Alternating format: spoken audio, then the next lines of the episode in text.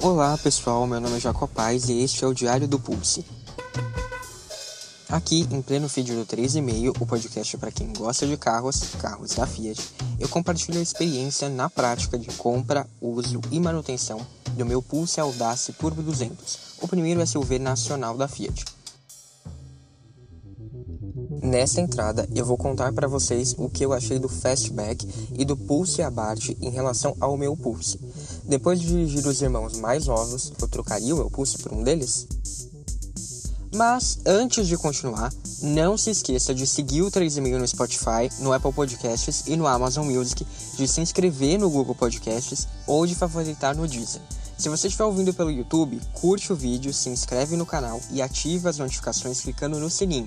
Assim, você vai receber uma notificação sempre que sair uma entrada nova do Diário do Pulse e vai conseguir acompanhar aqui a minha experiência com ele. E você também vai ser avisado assim que um novo episódio do podcast for publicado. Lembrando que a nova temporada deve começar em março. Para conferir outras opções de como ouvir o podcast, conteúdo extra e links para episódios passados, além de matérias e posts citados aqui neste episódio, é só acessar o bit.ly barra 3,5 podcast.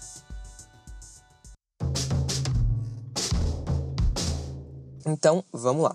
No fim do ano passado, eu coloquei minhas mãos no Pulse Abarth.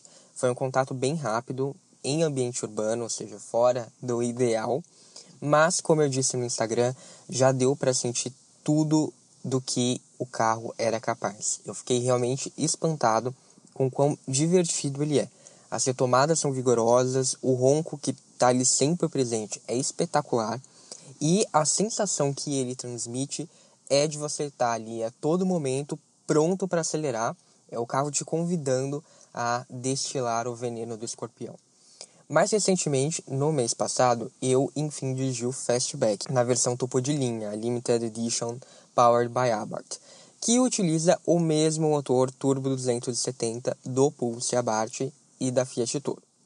As minhas impressões desses carros aqui vão ser comparadas com o Pulse que eu tenho, contando não só se eu fiquei com vontade de trocar de carro, mas também, caso eu trocasse, quais seriam as maiores diferenças Afinal, para quem tem um Pulse, é natural pensar nessas duas trocas, inclusive já tem muitas delas acontecendo. E eu vou direto ao ponto. Sim, eu trocaria o meu Pulse pelo Pulse Abarth, mas eu não trocaria o meu Pulse pelo Fastback. É evidente que tem algumas questões muito pessoais envolvidas nessa fala, como o fato de eu não gostar dos SUVs coupés. Eu até gosto do Fastback, acho ele bonito, mas não é uma carroceria que me agrada em geral, e eu também acho o Fastback muito grande. Então, para mim, seria um carro pouco prático, porque eu uso o carro quase sempre sozinho, não precisaria ter esse baita carro para me deslocar. Portanto, se você gosta desse tipo de carroceria, ou se você precisa de mais porta-malas, por exemplo, com certeza você veria o Fastback com outros olhos e isso faz todo sentido. Porém, quando se pensa em termos dinâmicos, eu esperava uma diferença bem maior entre o Pulse e o Fastback ainda mais considerando que eu andei na versão mais cara, topo de linha do Fastback. Eu não estou dizendo que não existe diferença entre eles, porque existe sim muita diferença, mas para mim elas não justificariam a troca de carro. Quem me acompanha sabe que eu não planejava comprar o Pulse, mas eu dirigi o carro, fiquei impressionado com a dirigibilidade, o ótimo desempenho, a suspensão bem acertada, o câmbio CVT que não é entediante como eu achei que seria. Em outras palavras, foi uma grande surpresa porque eu não esperava tudo isso de um SUV. Na prática, o Pulse tem uma dirigibilidade melhor do que a do hatch, do qual ele tem algum parentesco. E eu sei disso porque eu tinha um Argo antes do Pulse. Já o Fastback não me surpreendeu em quase nada. Não que isso seja uma crítica, tá, gente? Isso não quer dizer que ele é um carro ruim. Hum, pelo contrário, dirigindo o SUV Coupé, é possível notar uma pequena evolução em relação ao Pulse, quando a gente fala de comportamento dinâmico. É como se a suspensão, por exemplo, que é muito esperta no SUV menor, tivesse passado uma maquiagem ali, tivesse se preparado para uma noite de gala.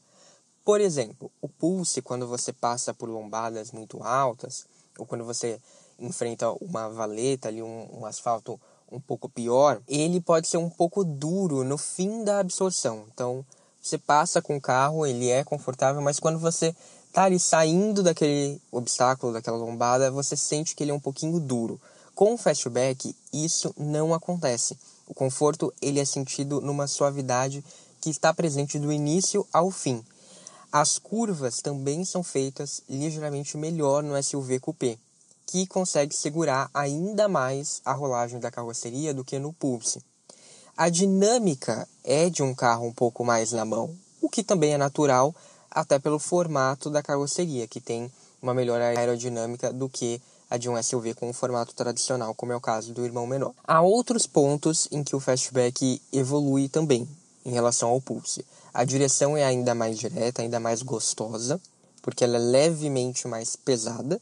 Então, aquela máxima que, inclusive, acho que o João Brigato disse no episódio que ele participou aqui, que eu vou deixar na, linkado nas referências, aquela máxima, né, que dizem que o fastback normal é o pulse no modo esporte. Você realmente consegue sentir isso quando você dirige o SUV maior. O isolamento acústico do fastback também me pareceu um pouco melhor, só que eu dirigi a versão com motor 1.3 turbo, de 4 cilindros, que é um motor nitidamente mais silencioso do que o 1.0 turbo de 3 cilindros. Também pelo motor, a vibração é menor no fastback, o que tem um reflexo direto nessa sensação de você estar tá em um carro de conforto e refinamento superiores. Por fim, tem também os bancos, eles são perceptivelmente mais confortáveis, apesar de terem o mesmo tamanho, o estofamento é mais bem trabalhado e a padronagem também é mais bonita. O que é natural, né? esperaria de um carro que cobra mais caro em relação ao Pulse. Sobre o câmbio, vale dizer que,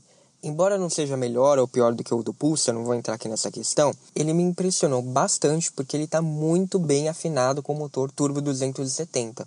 Eu digo isso porque, mesmo sendo um câmbio tipo convencional, com conversor de torque, seis marchas, quando eu estava ali dirigindo, ele me fez esquecer que tinha trocas acontecendo de verdade entregou um nível de conforto ali bem próximo ao do câmbio CVT do Pulse, quando a gente fala em questão de troca de marchas. É quase imperceptível mesmo. Mas todas essas diferenças, para mim, elas foram bastante sutis. Assim, eu dirigi realmente atento a essas questões para comparar com o meu carro. E o que talvez deixe isso mais evidente é justamente o desempenho do motor turbo 270 no fastback. É lógico que ele anda mais do que o Pulse, evidentemente, nem tinha como não ser isso. Mas para isso acontecer, para você ter essa sensação de que ele realmente está andando mais do que o Pulse, você precisa instigar esse motor. Você precisa ligar ali o modo esporte, você precisa dar umas aceleradas, e aí sim você sente com mais vigor essa diferença. O que eu quero dizer com isso é, em termos práticos, no dia a dia, esse motor não é algo que vai de fato fazer os seus deslocamentos mudarem da água para o vinho como seria, como poderia se esperar. Afinal, a gente está falando de um motor bem superior em termos de potência e de torque. É nesse sentido que eu esperava bem mais do fastback. Não à toa, quando a gente recorre aos testes feitos pela imprensa, vou deixar alguns linkados que dizem isso, Geralmente, a versão Impetus com o motor turbo 200 acaba recebendo uma avaliação superior, ela acaba sendo mais indicada por ser mais barata que a Limited Edition, trazer os mesmos itens e não apresentar um desempenho tão ruim como seria de se esperar, ou seja, um desempenho ali bem próximo. Em resumo, para mim, dirigindo o Fastback, ficou nítido que de Abarth ele não tem nada mesmo. Só o mesmo motor que o Pulse Abarth tem, e que assim, se fosse assim, a Toro também tinha que ser Powered by Abarth, não é? Então eu já tinha dito isso antes aqui, tanto no podcast quanto nas redes sociais. É, obviamente, uma jogada de marketing da Fiat, mas que ela não se traduz na prática. Quando você pega o carro, você não encontra nada ali que justifique ter o nome Abarth. Uma versão esportiva dentro da gama do Fastback, como, sei lá, era a Sporting, né? uma versão esportivada até, ou até como era HGT no caso do Aro, elas já teriam alguns ajustes um pouquinho diferentes, e nem por isso elas mereciam ser Abarth. É isso que eu estou querendo dizer. E aqui é o mesmo caso. Não há nada que justifique utilizar o nome da divisão esportiva no sobrenome desse carro. A não ser, lógico, a questão de marketing, que daí né, deve ter entrado nos pesos da Fiat para fazer isso. Muita gente diz que é para valorizar o fastback. Eu discordo Porque muita gente que compra o Fastback nem sabe o que é a Abarth. Eu acho que é justamente o contrário. Era para dar visibilidade para a marca que estava chegando no Brasil e o Fastback seria um grande lançamento, então todo mundo falaria muito da Abarth. Eu acho que foi mais por esse caminho. Não acredito que tenha sido para valorizar o carro. Eu acho que tenha sido para valorizar a marca. Como eu disse em outubro no Instagram, a Abarth já anunciou que vai ter três modelos no Brasil, sendo ao menos dois nacionais. É bem provável que a Limited Edition do Fastback seja limitada por isso, porque ela vai durar até que a Abarth de verdade seja lançada nesse ano. Aí sim eu acho que a gente vai perceber do que esse motor é capaz no Fastback. Mais do que isso, a gente vai ter uma justificativa plausível para ter esse motor no modelo, porque é evidente que ele não precisa ter esse motor, a não ser para justificar uma versão de topo de linha com um preço mais elevado, como é o caso aqui. Já o Pulse Abarth é a prova viva disso tudo que eu falei em relação ao Fastback, porque ele tem um comportamento dinâmico totalmente diferente, tanto do Pulse Civil, que é o meu Pulse, quanto do Fastback. O Pulse Abarth é diferente quando você liga, ele tem um ronco delicioso, trabalhado tanto eletronicamente quanto no escape. Ele é diferente quando você acelera, ele tem ali ajustes mais sensíveis no acelerador e no motor. Quando você faz curvas, a suspensão deixa o carro sob um controle total e, surpreendentemente, perde muitíssimo pouco em conforto. Como eu disse, eu andei em ambiente urbano, passei em rua esburacada e fiquei, assim, abismado com o nível de conforto do carro. Ele é diferente quando você freia, a sensação de que o carro para na hora, são, assim, freios muito eficientes. Ele é diferente quando você troca as marchas, o câmbio é retrabalhado, não só na relação, mas também nos ajustes. Você consegue fazer reduções muito mais divertidas do que no câmbio tradicional do Pulse ou do Fastback.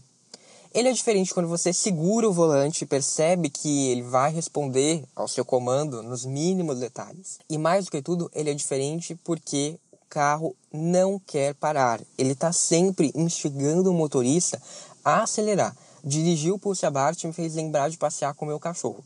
O cachorro querendo correr, eu me arrastando com ele, segurando na coleira. E ele querendo ir. Ou seja, é um carro que faz jus ao ambiente das pistas para o qual ele foi preparado. Tem sim um rodar bom no ambiente urbano, como eu, eu pude comprovar, porque a maioria das pessoas que dirigiam esse carro dirigiam nas pistas e eu acabei dirigindo na cidade. Então, nas pistas a gente já sabe que é incrível, já, todo mundo já falou isso. E eu achei também na cidade ele um carro bem interessante, porque ele vai trazer todo esse veneno do escorpião, mas ele não deixa de ser um carro ruim para se andar no dia a dia. Então eu trocaria o meu Pulse por essa dose de diversão, porque o Pulse Abarth é nitidamente um carro diferente. Ele tem outros compromissos, ele tem outros objetivos e ele entrega isso. As diferenças não são sutis, elas não são pequenos detalhes, como talvez alguém pudesse pensar, falar, ah, é uma versão do Pulse. Realmente, é uma versão do Pulse, mas é uma versão que muda praticamente todo o comportamento do carro. Então, a gente não está falando de sutileza aqui, a gente não está falando de uma versão esportiva, uma versão esportivada com ajustes menores para justificar um preço maior. É realmente outra experiência de direção. É lógico que isso também implica algumas questões que eu já comentei aqui antes no Diário do Pulse. Para uso na estrada de terra, que é algo que eu faço, o desempenho do Abarth ainda é uma incógnita, eu não sei como ele se sairia. O consumo também não é dos melhores, então, se essa for uma preocupação, talvez ele não seja um carro ideal para você. E o visual esportivo é do tipo ame ou odeie. Ele segue a risca a receita da Abarth, as cores da Abarth, mas o que para mim é um ponto de atenção, não traz nenhum tom de azul que eu gostaria. Então, sendo assim, quem sabe no futuro eu talvez abra mão de algum desses pontos e troque o meu pulse pelo do escorpião. Já no caso do Fastback, eu digo o seguinte: bom SUV por bom SUV, eu fico com o meu. Agora me conta aí, se você tivesse que escolher entre esses carros, qual você levaria para casa? E um recado, em março estarei a nova temporada do 3,5 Podcast, então fique ligado, acompanhe nas redes sociais para não perder. Um abraço e até a próxima ou no arroba 3 Podcast.